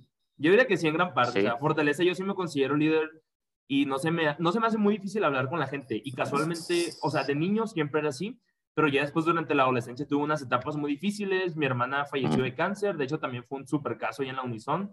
No sé si su niño ya estaba ahí, fue en el 2012-2013 y cambiaron, de hecho, el béisbol, o sea, tuvo muchísimo que ver, porque yo salí de la primaria, entré a una secundaria nueva, donde yo me llevaba pésimo con todos mis compañeros, o sea, era el gordito, el lentes nerd del salón, así, y en el béisbol, o sea, ya no era de los mejores, porque muchos de los mejores de otras ligas se fueron a la Unison, entonces ya me habían quitado mi posición, entraron nuevos entrenadores, que voy a omitir los nombres, y pues sí, entraron esos nuevos entrenadores que la verdad, o sea, incluso eran groseros conmigo en cierta parte, o sea, ahorita, y a lo mejor era en gran parte en broma y carrilla, o sea, pero si ahorita más es esa carrilla, pues X, o sea, me da risa, pero si tenía 12 años, si tenía 13 años, y aparte está viviendo la situación de que, pues, mi familia en el hospital siempre con mi hermana, que estaba en quimioterapias y todo eso, como que todo eso se combinó demasiado, y, y pues sí, batallé mucho, y ya cuando entré a prepa, ya fue cuando dije, o sea, si quiero jugar béisbol profesional, es ahora o nunca. Y empecé a entrenar un chorro y ya me empecé, fue cuando de hecho volví con el Claudio Cham, volví con el Rigo, ellos que ya estaban en otras ligas, porque era como que pues quiero tener entrenadores buenos, pues no.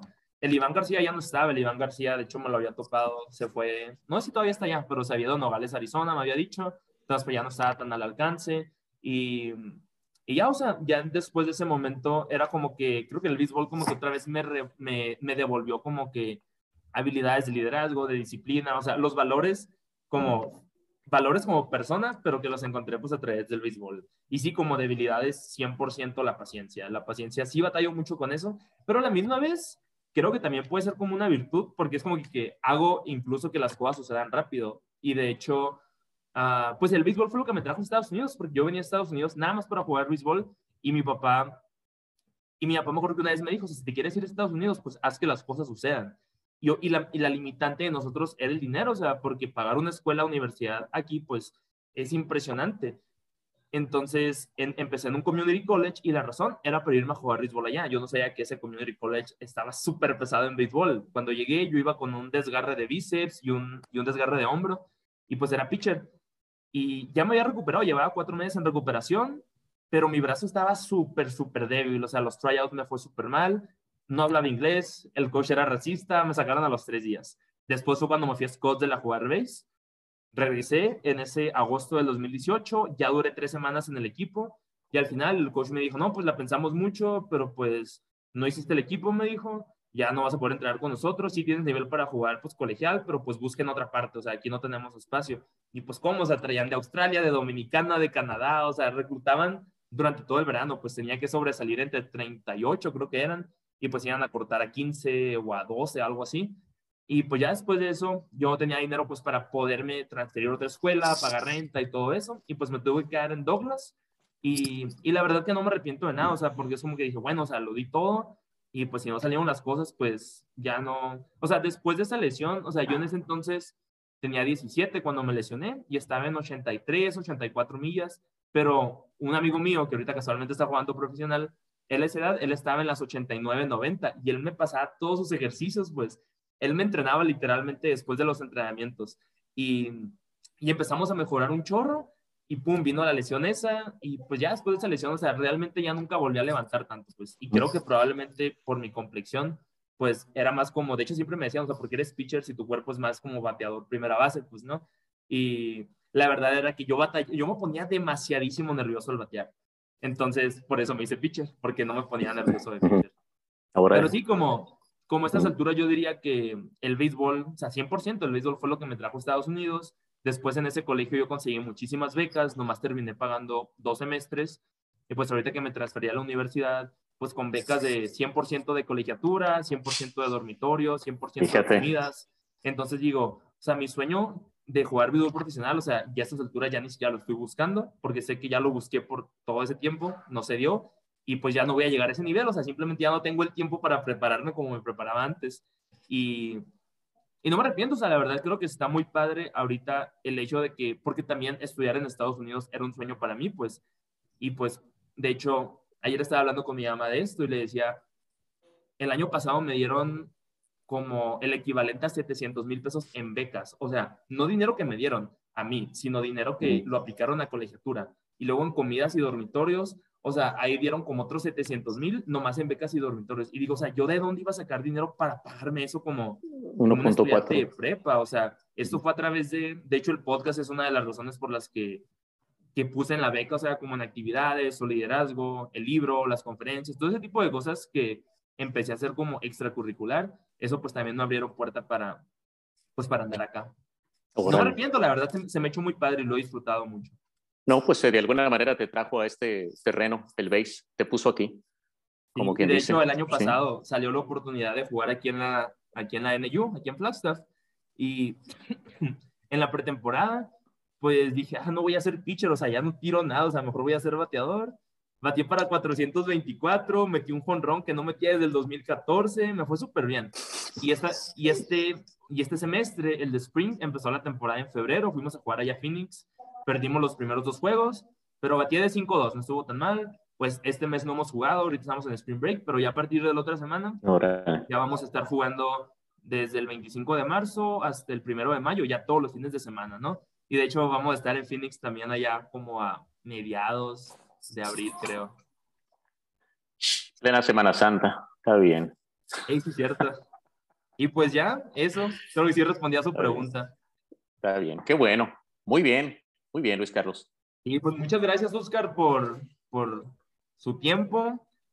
Y también muchas gracias a toda la gente que se quedó al final de este episodio. Voy a hacer el cierre, pero igual no se salga todavía. Y sí, no se olviden de compartir este episodio en sus stories. Me pueden encontrar en Instagram como arroba Luis Estrada 2, en Facebook como Luis Carlos Estrada, igual en YouTube pueden encontrar este episodio y compártenlo para pues, llegar a más personas. Y gracias de nuevo, Oscar. Muchas gracias. Hasta el próximo episodio. Bye.